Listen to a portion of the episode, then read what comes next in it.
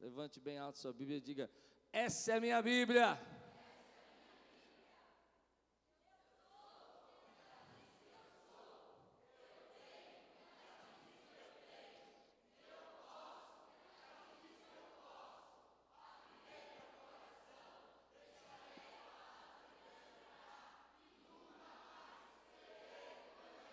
Uh!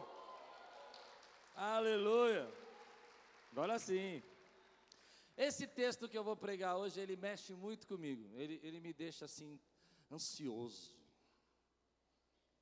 Eu vou falar sobre os Amalequitas. Você já ouviu falar dos Amalequitas? Já? Já? Conhece os Amalequitas? Conhece, já encontrou alguns aí na sua vida, eu tenho certeza. Eles já cruzaram por você no seu caminho, na sua jornada. Não cruzaram? Quem aqui já viu uns Amalequitas aqui? Amém. Primeira, não, perdão. Êxodo capítulo 17, versículo 8 ao versículo 16. Tema de hoje: mãos fortalecidas. Mãos fortalecidas.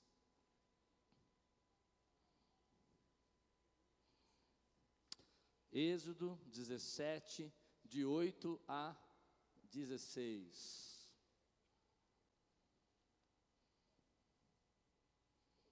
Tenso. Texto tenso. O pastor Anderson falou assim: Eu ouvi a palavra de manhã, mas eu já estou ansioso. Eu falei: Meu Deus, eu já estou ansioso. Aleluia. Êxodo capítulo 17, versículos de 8 a 16. Vocês vamos encontrar, digo amém. Sucedeu que os amalequitas vieram atacar os israelitas em Rifidim. Então Moisés disse a Josué: Escolha alguns dos nossos homens e lute contra os amalequitas. Amanhã tomarei posição no alto da colina com a vara de Deus em minhas mãos. Josué foi então lutar contra os Amalequitas, conforme Moisés tinha ordenado. Moisés, Arão e Ur, porém, subiram ao alto da colina enquanto Moisés mantinha as mãos erguidas. Os israelitas venciam. Quando, porém, as abaixava, os Amalequitas venciam. Quando as mãos de Moisés já estavam cansadas, eles pegaram uma pedra e a colocaram debaixo dele para que nela se assentasse.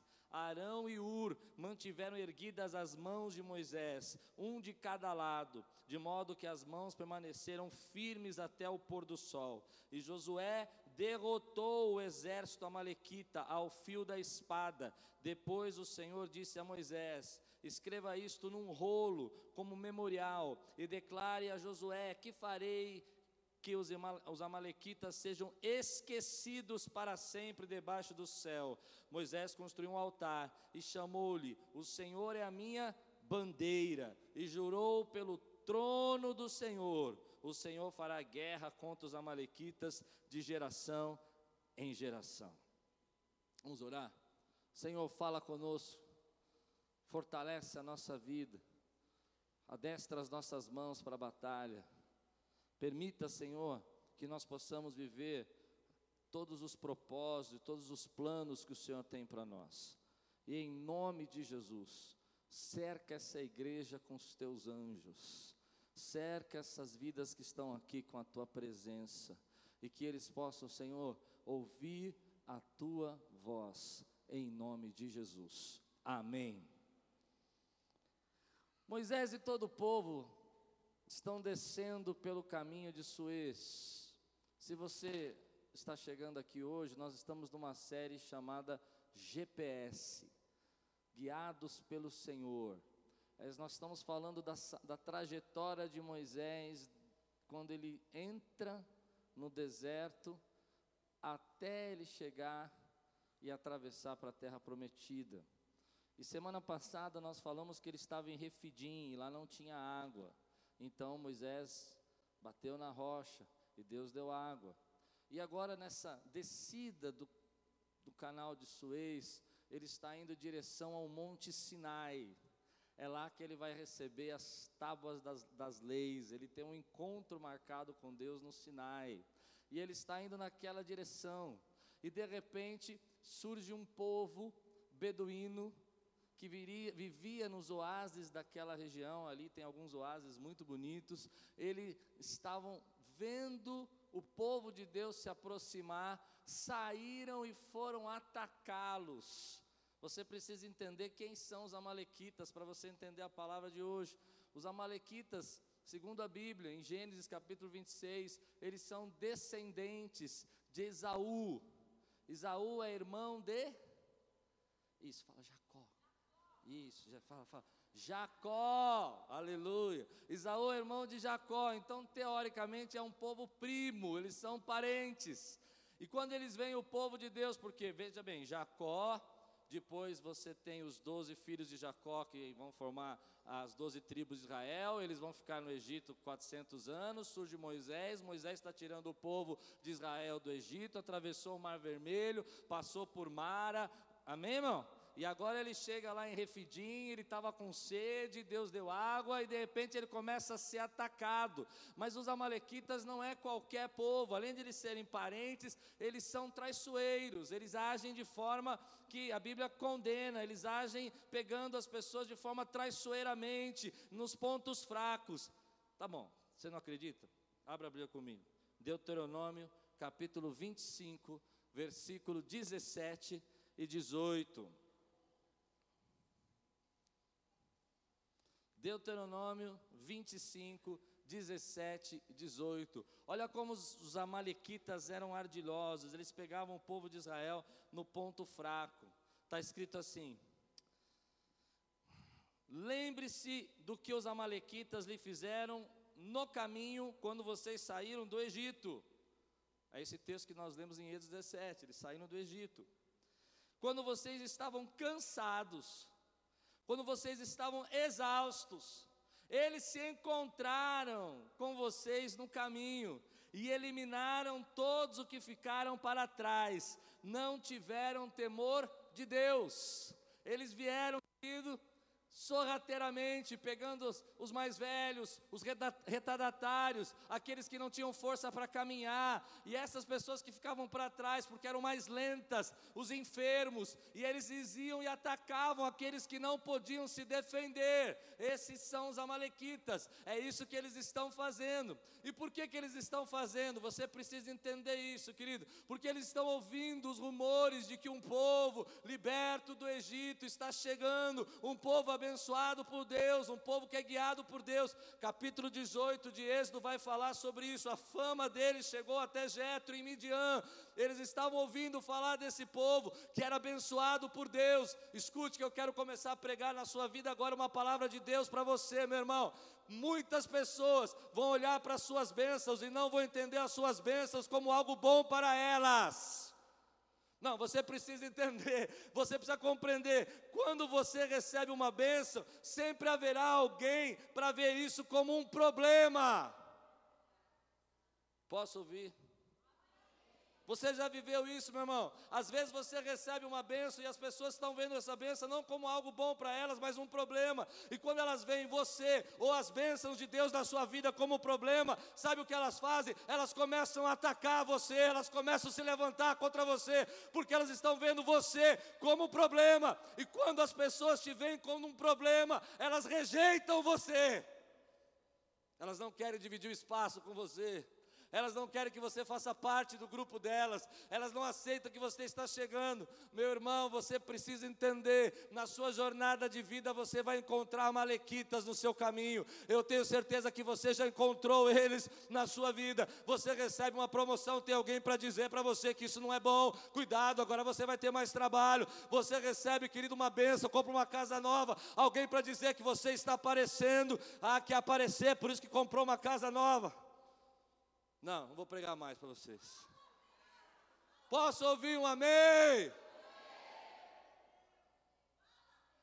Quantos aqui já se encontraram com amalequitas na sua vida aqui, meu irmão? Hoje eu quero trazer uma palavra de sabedoria para você. Falar de amalequita mexe comigo, me deixa. Uh, porque eu sou da paz. Mas a gente precisa entender a lidar com os amalequitas, meu irmão. Eu vejo muitas pessoas que, quando estão sendo abençoadas por Deus, elas não entendem que as suas bênçãos vão incomodar outras pessoas. E elas compram, por exemplo, vou dar um exemplo. Você compra uma saia nova, linda, maravilhosa, e você vai trabalhar com a saia nova. Chega uma amiga sua e ela fala assim, porque ela lembra a Celeste, aquela. Quem sabe que é a Celeste? Sabe? Do Castelo Ratimbum, a Celeste. Lembra? Quem é Celeste? Bom, você que falou, eu não falei nada. E aí ela chega, nossa amiga, essa saia não é para trabalhar. Você está pensando que você está indo aonde? Já viveu isso ou não? Mas pessoas não sabem lidar com isso, querido. Pessoas que vão ver as suas bênçãos como problema. Pessoas que vão ver os seus milagres como problema. Pessoas que vão ver o que Deus está fazendo na sua vida como problema. E aí o que, que elas fazem? Elas começam a retroceder. Ela diz: pega a saia, coloca no guarda-roupa. O marido fala: você não vai usar mais? Não, não vou, porque as amigas falaram que essa saia não é para trabalhar. Não, você não está entendendo o que eu estou dizendo. Quantas vezes eu já vi pessoas pararem de receber e de serem abençoados, porque estão deixando pessoas que não veem você como uma benção, não vê as suas bênçãos como uma benção, mudar o seu desígnio, mudar o seu propósito. Eu quero ministrar hoje algo nessa, nessa vida, nessa sua vida, nessa igreja, nessa noite, em nome de Jesus, e eu quero dizer para você isso, meu irmão, não deixe pessoas que não te amam parar o propósito de Deus para a tua vida, não deixe pessoas que não te amam determinar o teu destino, o teu destino é determinado por Deus. Ah, meu irmão, você precisa entender isso. Quantas vezes nós ficamos tristes por pessoas que não nos amam, nós ficamos tristes por pessoas que nos atacam e veem a gente como um problema. Mas a Bíblia diz, a Bíblia diz: vá e combata os amalequitas. Recebe essa na tua vida. Vá e combata, não retroceda, não deixe ele mudar o seu propósito, não deixe ele mudar o seu desígnio, não deixe que você vá na direção contrária do que Deus tem para você. O teu caminho é o Sinai, Moisés, e você vai passar por eles. Quantos podem dizer glória a Deus aqui, meu irmão? Outro dia, eu estava conversando com a minha filha. Ela tinha entrado na faculdade. Nós estávamos bem no começo, assim. Eu não me lembro se era um trabalho, hoje até nós falamos isso no almoço. E ela começou a dizer: Pai, eu queria fazer tal negócio, mas tem uma menina lá, uma malequita, Joseph. Não vou mudar, vai. Será que tem alguém aqui chamado Hans nessa igreja? Não, né? Uma malequita Hans. Aqui de manhã eu falei Silva, eu esqueci que o Anderson é Silva. O Anderson é uma benção, né, Malequita? Quem não é Silva? E aí ela começou a falar, pai, não, sabe uma coisa? Eu não preciso disso, eu preciso disso aí, eu não vou lutar por isso, eu não vou, entendeu? Ah, para quê? Bobagem, deixa aí. Eu olhei e falei, não, não está entendendo. A malequita não vai determinar o seu futuro o seu destino. Você não pode deixar uma malequita definir qual é a vontade de Deus para a tua vida. Você não pode deixar que uma malequita venha dizer para você o que você vai fazer, o que você não vai fazer, porque quem diz o que você vai fazer é Deus. Sabe, eu vou dizer uma coisa: você nunca foi atacado por alguém que está acima de você. Você nunca foi atacado por alguém que está acima de você. Todas as pessoas que atiraram pedra em mim estavam de alguma maneira abaixo de mim elas viram a minha vida como um problema, as minhas bênçãos como um problema, a minha família como um problema. Você nunca vai ver uma pessoa que está acima de você atacar você. Como que você vai deixar alguém que está abaixo de você definir o seu futuro e a sua vida? Combata os amalequitas. Josué, combata os amalequitas. Fique na sua posição. Deixa eu dizer uma coisa, algumas pessoas vão dizer isso para mim, eu preciso falar isso para você. Irmão, eu não estou dizendo que você precisa odiar a Malequita, eu não estou dizendo isso. Eu não estou dizendo que você não deve amar os seus inimigos, eu estou dizendo que você precisa entender, a Malequita não define o teu destino em nome de Jesus. Você precisa entender, querido, que você tem algo, algum lugar para chegar e você vai passar, eles gostem, eles não gostem, e você vai usar os seus dons, vai usar o seu ministério, e se eles não gostam que você grita na igreja, você vai gritar porque Deus te usa dessa maneira. Se eles não gostam que você aplauda ao Senhor, você vai aplaudir, porque é dessa maneira que Deus te usa. Se eles não gostam, meu irmão, que você dá brado, dá um brado nesse lugar, porque é assim que Deus fala com você. Deixe, deixe, deixe eles falar, deixe eles fazer, mas não retroceda.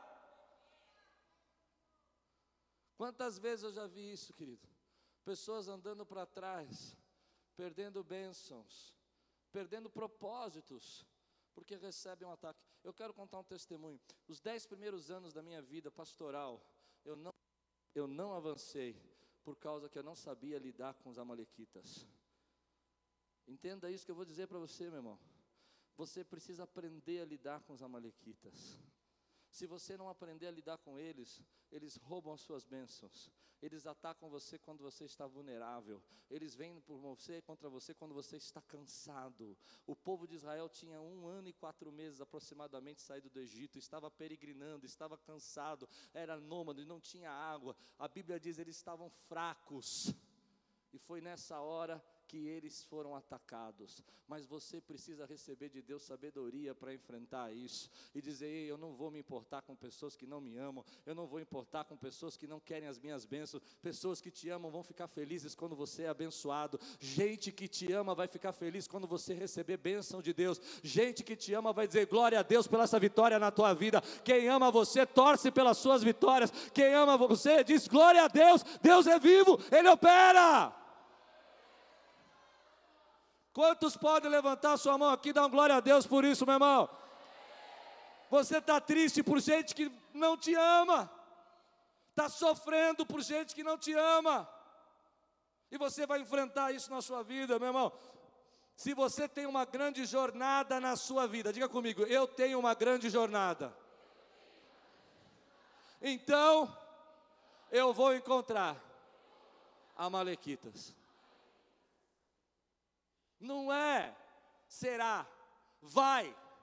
Vai encontrar pessoas que vão criticar do que você está fazendo. Vai encontrar pessoas que vão ver a sua família como um problema para eles, as suas bênçãos como um problema para eles, o seu casamento como um problema para eles, a maneira como você faz e você adora a Deus como um problema para eles, e eles vão atacar você. Mas se você não se posicionar, você não consegue caminhar na direção do que Deus tem para você. Nessa noite eu quero ensinar algo para essa igreja. Igreja Quírio, se prepare, vamos enfrentar os amalequitas, mas mas Deus tem vitória para nós.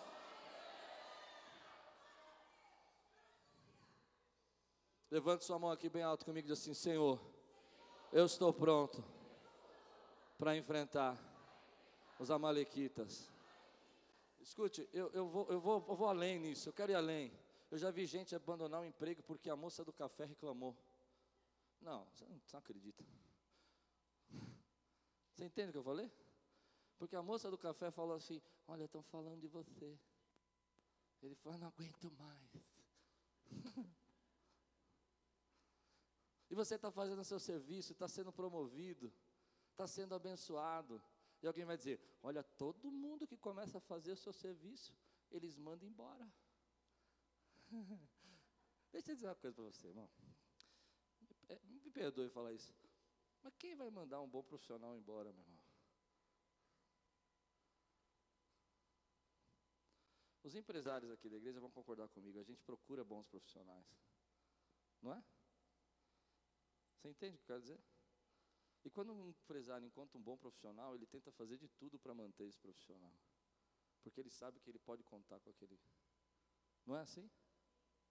Mas alguém vai colocando uma coisa na sua cabeça e você vai achando que você precisa retroceder. Pois bem, eu quero desafiar você a levantar sua mão aqui comigo agora, bem alto, dizer assim: Eu vou combater, enfrentar, não vou retroceder. porque meu destino é o Sinai. Dá um brado aqui, que dá um glória a Deus nessa igreja, querido. Aleluia. Quando eu li esse texto, veio algo no meu coração, porque sempre a gente, quando prega desse texto, a gente se pergunta, pergunta por que, que Moisés não foi direto para Canaã? Por que, que ele não pegou a rota mais curta? Ele deu toda essa volta no deserto. A rota mais curta se fazia em 11 dias. Ele fez em 40 anos, ele ficou rodando. Mas em um ano e quatro meses ele vai chegar no Sinai. Por que, que ele não fez a rota mais rápida? Bom, tem três explicações. A primeira é porque Deus tinha um encontro com ele no Sinai, lá que ele vai receber a pedra da lei. Amém, queridos? A segunda, principalmente, Deus queria tratar com o povo de Israel no deserto. Amém? Ia tirar. E a terceira, que eu acho muito forte, e eu vou pregar sobre ela agora, é porque ele estava escolhendo as suas batalhas. Se ele fosse na rota mais curta, com dois milhões de pessoas, ele ia dar de frente com os filisteus. O primeiro povo que ele ia encontrar é o povo filisteu, fortemente armado, cidade pronta, fortificada. Moisés está escolhendo a batalha. Moisés está dizendo assim: Ei, espera um pouquinho, vamos por aqui, vamos preparar, vamos fortalecer, vamos agrupar, porque ainda não estamos prontos para guerrear. Amém? Eu quero tirar uma lição para a nossa vida disso. Irmão, você precisa escolher as suas batalhas.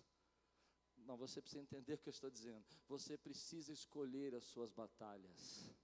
Você, em primeiro lugar, precisa entender qual é a sua batalha. Eu conheço pessoas que estão vivendo batalhas que não são suas, estão lutando batalhas que não deveriam estar lutando. Você não pode guerrear em todas as batalhas, você não pode lutar por todas as batalhas. Você precisa definir qual é a sua batalha, aquilo que realmente Deus colocou na sua mão para que você guerreasse. Talvez a sua batalha hoje seja a sua família e você está guerreando a batalha de outra pessoa. Talvez a sua batalha hoje seja a própria saúde e você está guerreando pela vida dos outros. Eu não estou dizendo que você não deve ajudá-los, eu não estou dizendo que você não pode apoiar as pessoas com as outras batalhas. O que eu estou dizendo é que você só tem vitórias quando você luta as suas batalhas. Há vitórias que eu não posso ter pela minha filha, há vitórias que eu não posso ter pela minha esposa. Eu posso apoiá-la, eu posso ajudá-la, eu posso orar por ela e ampará-la, mas ela tem que ter as vitórias dela, nas batalhas dela. Deus vai ungindo a vida dela para que ela seja abençoada nas vitórias dela. Você já viu gente que é especialista na batalha dos outros? Não, é, eu conheço gente especialista de batalhas dos outros. O camarada sabe tudo. Ele fala assim, pastor, se fosse você, eu fosse você, eu fazia assim, eu fazia assim. Eu fico, ah, não é? Aí ele fala, não, porque esse problema aí que você tem no casamento, você resolve assim, assim, assim. Ah. Mas ele não se mexe ele não levanta um dedo para enfrentar as próprias batalhas da vida dele. Irmão querido, Deus quer te dar vitória nas suas batalhas. Se posicione, descubra qual é a sua batalha. Quantas vezes eu vejo gente sobrecarregada, cansada, preocupada, ansiosa por batalhas dos outros. Eu me lembro uma vez conversando com um amigo, e nós estávamos discutindo um assunto, ele falou: O que, que você tem? Eu falei: Estou meio cansado, meio sobrecarregado, estou com muito problema. Ele fez uma pergunta que era para ser engraçada, mas ficou triste. Ele falou: Quantos problemas desses são seus? Não, não. Era engraçado, mas ficou triste. Quantos são seus? Você está sobrecarregado, está pesado, está cansado, porque sua filha tem que passar na escola. Você pode ajudar, você pode apoiar. Mas quem passa na escola é ela. Você está cansado, sobrecarregado, angustiado, porque você quer ver um milagre na vida de um parente. Deixa eu dizer, você pode orar por ele, você deve orar, mas a batalha é dele. E quando ele fez essa pergunta para mim, quem, quem, quem crê no que eu estou pregando aqui pode dizer amém, meu irmão? Porque isso é sabedoria para a nossa vida. Nós estamos sobrecarregados com batalhas que não é nossa. Essa semana eu estava lembrando disso. Na verdade, eu estava tava pensando na mensagem segunda-feira, e de repente o Espírito Santo falou comigo. E eu estava tava andando de bicicleta. Aí eu parei tudo, desci da bicicleta, no meio da rua. Falei, não, Deus está falando comigo. Klaus, qual é a sua batalha? Qual é a minha batalha? Qual é a sua batalha? E eu comecei a ficar pensando nisso, eu falei, porque eu estava preocupado com uma batalha que eu não podia resolver. Eu estava triste com um problema que eu não podia dar solução. Não era meu. Não sou eu que vou resolver. Eu estava ansioso porque havia problemas que eu não podia fazer nada. E se eu não posso fazer nada, é problema de Deus. Se eu não posso fazer nada, o problema é de Deus. Comece a separar da sua vida, querido, aquilo que realmente é a sua batalha. Comece a tirar os problemas que você está tão preocupado, tão ansioso, tão triste, porque é uma prima, porque é um irmão. Eu não estou dizendo que nós não temos que orar por ele. Irmão, deixa eu dizer uma coisa: Aquiles precisa entender qual é a batalha dela. Se nós não entendemos qual é a nossa batalha, nós vamos ficar lutando por tantas frentes que nós não vamos ter forças para vencer batalhas. Se você não descobrir qual é a sua batalha, você não tem força para vencer aquilo que Deus colocou na tua vida. Às vezes você está lutando batalhas que não são suas, está ansioso por batalhas que não são suas. Levante as suas mãos, guerreie pelas batalhas que são suas, porque é destas batalhas que vão vir as grandes vitórias para a sua vida. Deus vai dar vitória para mim nas batalhas que são minhas e vai dar vitória para Ele nas batalhas que são deles. Eu vou orar, eu vou ajudar, eu vou aconselhar, eu vou apoiar, mas a vitória é dele. Quantas vezes nós sobrecarregamos a nossa própria vida porque nós começamos a entender que as batalhas dos outros são nossas. E cuidado, tem gente que gosta de colocar você na batalha dele. Não. Não pessoa chega assim, ó, é só um probleminha para você resolver. E aí você pega o problema. O problema não é nem seu, agora é seu que você pegou. Aí ela vira para você, você não resolveu esse problema para mim ainda? Você não resolveu? E daqui a pouco você está com a cabeça tão cheia de problema, e a sua batalha era na sua família, cuidando da tua esposa, cuidando dos seus filhos, você não tem tempo para cuidar porque está lutando batalha que não é sua. Falei, a sua batalha, querida, era no seu trabalho, você tinha que estar lá, mas você está lutando batalha de todo mundo, você não tem tempo para trabalhar. Qual é a sua batalha? Então, quando o Espírito Santo falou comigo, eu fiquei pensando a semana toda. Chegou ontem de manhã, no sábado, eu estava falando com Deus, preparando para o casamento que eu ia pregar, e o Senhor falou para mim: Sabe essa batalha aí que você está tão chateado? Eu falei: Sei, Deus. Ele falou: Ela não é sua. ela não é sua. Você está tão triste e ela não é sua. Não é essa que eu mandei você lutar. Você não tem nada a ver com isso, isso é um problema meu. Eu vou resolver. Eu vou resolver. Você não tem como resolver. Ei, você não pode. Mas Ele pode. Ele pode. Ele pode. Eu sei. Você precisa entender isso. A sua objeção é: mas como eu vou deixar? Não, você não vai deixar, você só pode apoiar, você não pode vencer.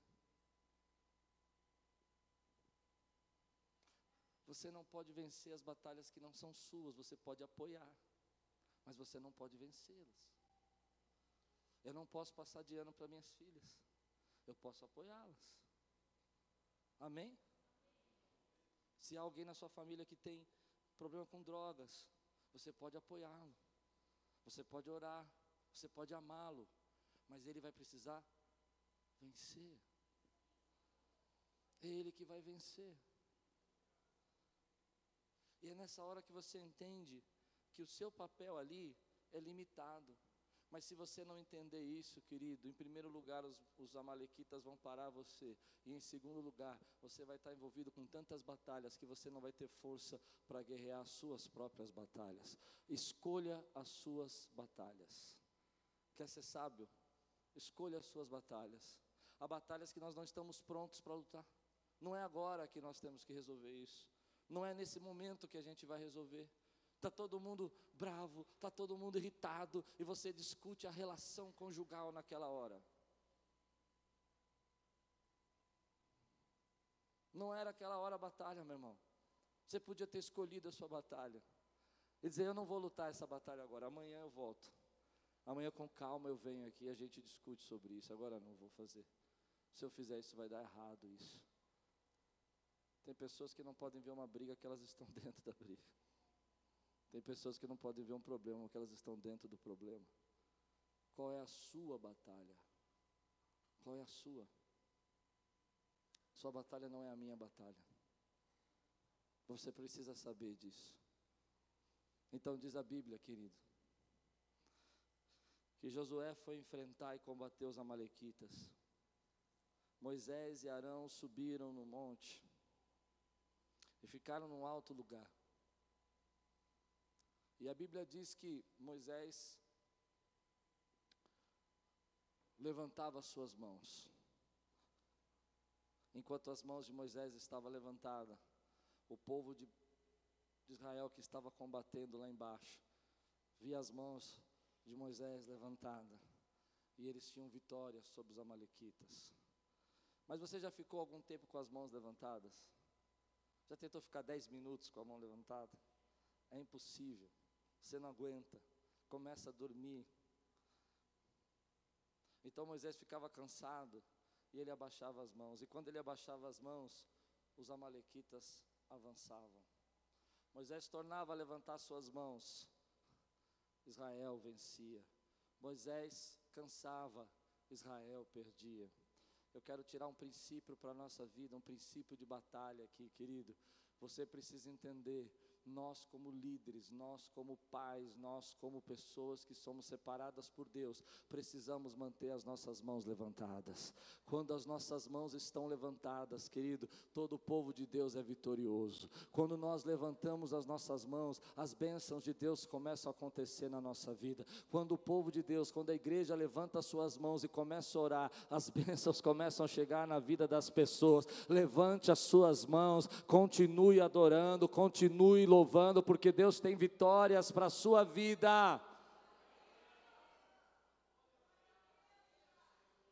Mas chega momentos na nossa vida, e quando eu li esse texto, toca o meu coração, porque chega momentos na nossa vida que a gente está tão cansado, tão cansado, que a gente não tem mais força para levantar a sua mão. Eu não sei se você já viveu algum momento na sua vida assim, que você diz: Senhor, eu não tenho força nem para orar eu não vou orar mais por isso. Você já fez isso alguma vez? Eu não aguento mais orar por isso eu não tenho forças para levantar as minhas mãos, eu não tenho força para guerrear, eu não tenho força para me arriscar. Quantos aqui já sentiram na sua vida isso, querido, sem forças para levantar as suas mãos? Quantos aqui já chegaram no momento da tua vida que fala: Deus, olha, eu vou ouvir a palavra, eu vou receber a mensagem, mas eu não aguento mais levantar as mãos, não aguento mais guerrear, eu não tenho forças mais.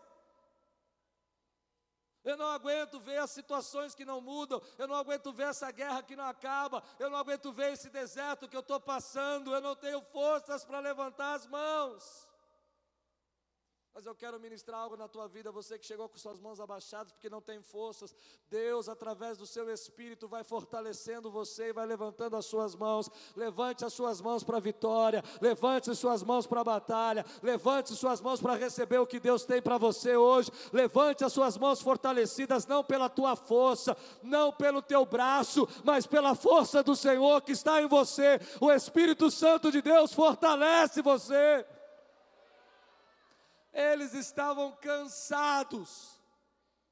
Deuteronômio 25 diz: quando vocês estavam cansados, quando vocês estavam enfraquecidos, eles atacaram. Mas saiba de uma coisa, porque Deus tem uma palavra para mim e para você. Hoje eu quero sair desse culto com as minhas mãos fortalecidas e levantadas, porque eu creio no Deus que opera, eu creio no Deus que faz milagres, eu creio no Deus que traz vitória, eu creio no Deus que muda as estações, os problemas e dá, e dá vitória ao seu povo. Se você crê, dá um brado aqui, levante sua mão.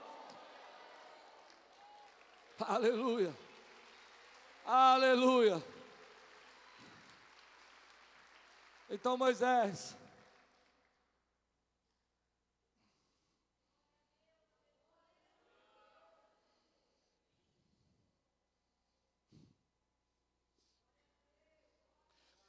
As mãos estão cansadas. Você não consegue levantar suas mãos, mas você sabe que deveria levantar as mãos. Você já viveu esse conflito na sua vida? Você sabe. Você, você tem consciência que agora não é a hora de abaixar as mãos. Às vezes, querido, eu já vivi momentos assim na minha vida, que eu falo, Deus, eu sei que eu não posso abaixar as minhas mãos, mas eu não aguento levantá-las. Outro dia, eu estava orando dessa maneira, o Senhor me deu um texto, que eu quero ler para você e quero profetizar na sua vida, querido. Eu disse para Deus: Senhor, eu não tenho forças para guerrear, eu estou cansado, eu não tenho mais forças para batalhar, eu estou cansado, eu não consigo. Sofonias capítulo 3, versículo 14, foi a palavra do Senhor.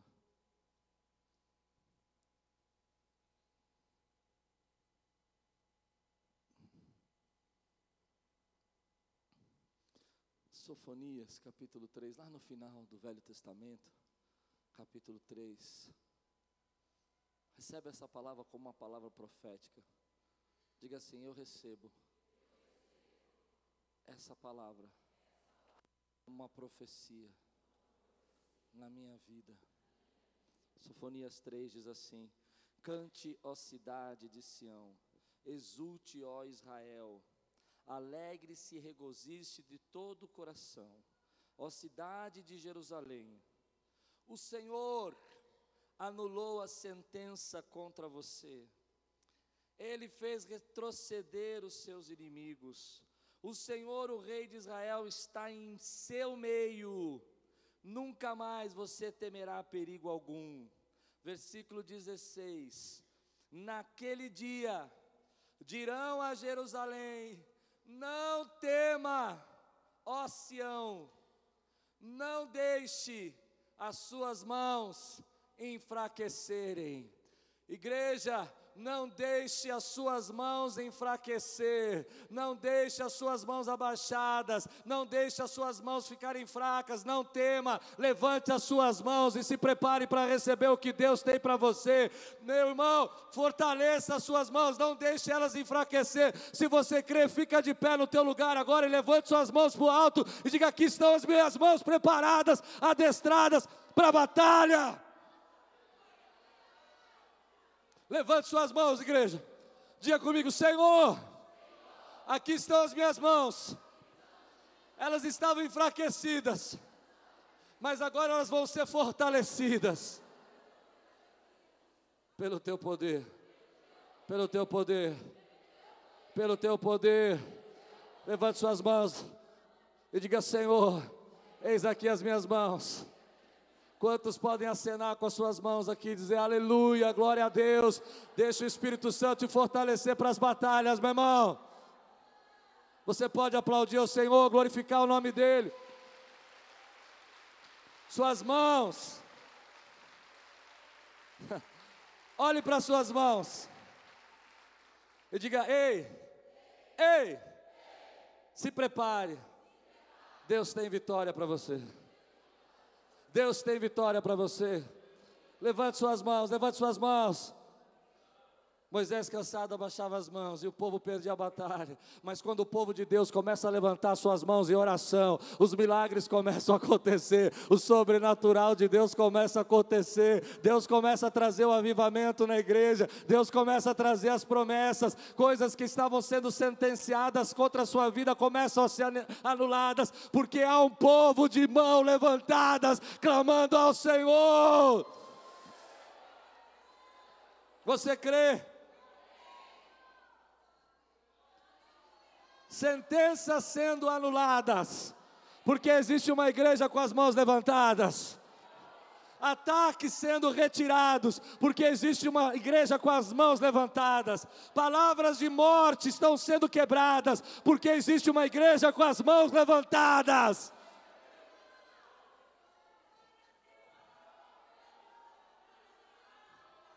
Santo Deus, levante suas mãos. E diga: estão aqui as minhas mãos. E com elas, Deus vai me dar vitória.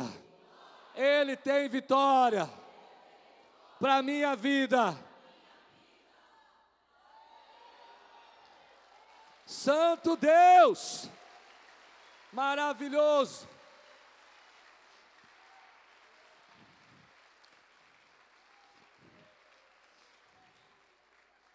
Sabe por que, que você não deve deixar suas mãos enfraquecerem?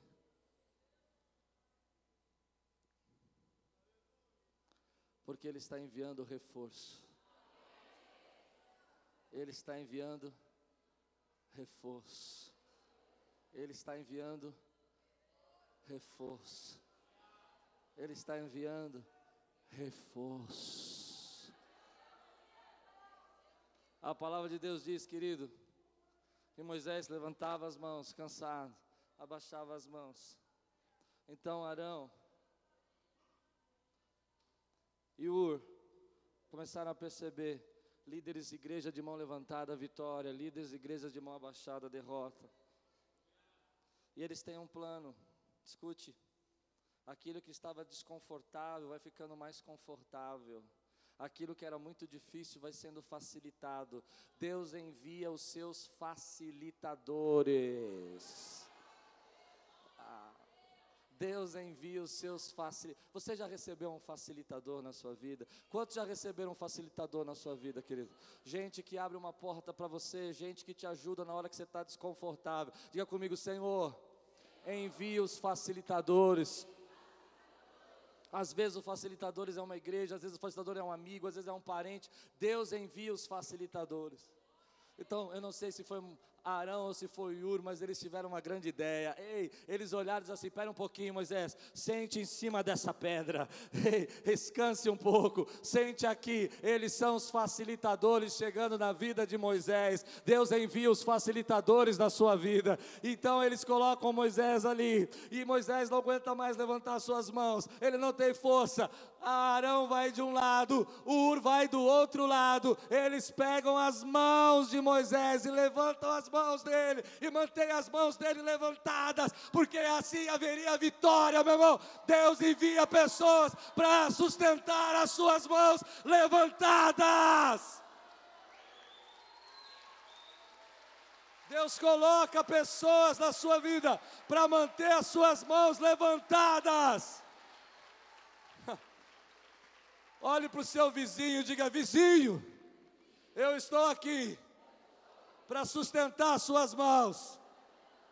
Vizinho, eu sou aquele que Deus mandou para ser um sustentador da sua vida. Dê um brado nessa igreja hoje, meu irmão. Aleluia.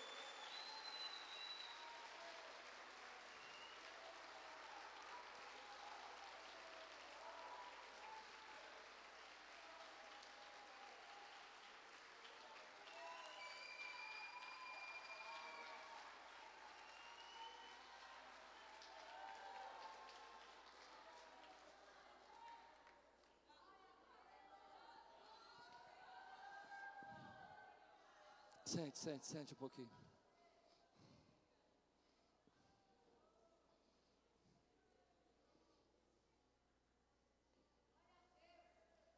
Às vezes nós somos levados por Deus, querido, para levantar as nossas mãos. E às vezes nós somos levados por Deus para sustentar aqueles que estão com suas mãos levantadas. Você precisa saber o seu lugar na batalha. Nem todas as batalhas são suas. Você precisa lutar suas batalhas. Você não pode retroceder de amalequitas, mas você precisa entender se nesse momento são suas mãos que estão levantadas ou é do seu marido, se nesse é a minha mão que está levantada ou de algum líder da igreja. Deixa eu explicar. Às vezes Deus coloca a minha vida como um pastor com as mãos levantadas, mas eu aprendi uma coisa muito séria. Em alguns momentos isso muda. E, por exemplo, quando a gente está no ministério de casais, que o pastor Ando está ministrando, ou no ministério de casais do casamento ideal, que é a Carlos Abete, eles estão com as mãos levantadas. Amém? E o meu trabalho ali não é lá e pôr as minhas mãos do lado levantadas, mas é sustentar as mãos deles que estão levantadas. Quantos estão entendendo isso, querido? Você precisa entender isso na sua vida, no seu casamento, na sua família. Às vezes você está competindo, guerreando para manter as duas mãos levantadas a sua, mas se todo mundo mantiver as mãos levantadas, nós vamos ficar cansados rapidamente e as nossas mãos todas vão abaixar. Ah, você não está entendendo. Você precisa entender que se todos nós quisermos ficar o tempo todo com as mãos levantadas, nós não vamos conseguir. Nós precisamos ter pessoas que são levantadas por Deus e outras que estão sustentando esses que são levantados por Deus naquele momento, naquela área. Quando a pastora Lupe está ministrando louvor e eu não estou ministrando louvor, não sou eu que estou com as minhas mãos levantadas, quem está com as mãos levantadas é ela. O meu papel é segurar as mãos dela que está levantadas. O seu e o meu é segurar. Entenda isso que eu estou ministrando na sua vida. Você precisa entender Pessoas que não conseguem sustentar as mãos dos outros não podem ter suas mãos levantadas. Se você quiser manter as suas mãos levantadas, você precisa aprender a sustentar as mãos daqueles que estão com as suas mãos levantadas. Uma criança de seis anos consegue entender isso, mas muitos irmãos da igreja não conseguem entender que naquele momento não é a sua mão que está levantada, mas é a mão de um irmão, e o seu papel é sustentar a mão desse irmão, para que as coisas de Deus se estabeleçam na terra. Uma criança de seis anos consegue entender, mas tem crentes que não conseguem entender. Eu vi uma história essa semana de um pastor, ele contava que vieram no final do culto algumas crianças e o seu neto de seis anos estava junto. E eles vieram tirar uma foto. E falaram: tire uma foto conosco. E o pastor então parou assim no degrau, embaixo, as crianças subiram e começaram a bater foto. Mas tinha um problema: a luz do templo estava apagada e as fotos começaram a ficar escuras, não conseguiam ver ninguém. Então um garoto de seis anos de idade, seis anos de idade, correu até o avô, que é o pastor, e disse assim: Me dê o seu celular. E o avô não entendeu, entregou o celular. Ele saiu correndo, ligou o flash, subiu no lugar mais alto do púlpito e começou a iluminar as crianças com flash. Hum. Então disseram para ele: Ei, mas você não vai sair na foto? Ele disse: Eu não posso sair na foto. O meu lugar é sustentar a luz. Deus me colocou para sustentar a luz. Entenda isso, meu irmão. Deus te colocou para sustentar. Se Ele te colocou para sustentar, Ele vai te abençoar. Tem pessoas que não conseguem entender que o papel delas é sustentar. Todos nós queremos estar na foto, querido, mas se todo mundo estiver na foto, ninguém consegue sustentar a luz e a foto não sai. Não tem foto. Para ter foto, precisa ter pessoas sustentando. E precisa ter pessoas que vão bater a foto. E precisam ter pessoas que estão dispostas a sair na foto. Hum. Você precisa saber qual é o seu lugar naquele momento. Qual é o seu lugar naquele momento. Eu louvo a Deus, querido. Eu louvo a Deus. Louvo de todo o meu coração pelos irmãos que Deus enviou nessa igreja para sustentar as minhas mãos levantadas. Se eu nunca falei isso, eu quero aproveitar. Não existiria Quírios sem vocês. Não existiria Quírios sem os irmãos que estão sustentando a luz. Gente que às vezes você não vê na foto, mas está sustentando a luz. Se você não acredita em mim, deixa eu explicar uma coisa para você. O que seria de Jesus se não tivesse os doze apóstolos? Seu ministério teria terminado ali. Amém? O que seria de Davi se não tivesse os 30 valentes dele? Não teria conquistado. O que seria de Moisés se não tivesse Arão? Moisés não teria nem conseguido falar com o Faraó. Algumas pessoas acreditam que Moisés era gago. Eu não sei se ele era, mas eu acho uma história bem interessante se ele for gago. Porque ele tinha um problema na fala. A Bíblia diz que Arão tinha que falar com ele. Mas imaginamos um pouco, eu, embora eu não acredito muito, mas eu vou usar isso como uma, uma história. Imagine um pouco que Moisés fosse gago. E ele chegasse na frente do faraó e falasse, fa, fa, fa, fa. Eu não sei imitar um gago, mas eu, eu não estou zombando, estou querendo entender, mostrar para você a dificuldade. Ele ia dizer, fa, fa, faraó. Né? Entende? Mas ele tinha do lado dele Arão, que podia sustentar os braços dele levantado, e podia falar com ele. Deixa eu dizer uma coisa profunda. Deus não esquece daqueles que sustentam os braços daqueles que precisam manter os seus braços levantados.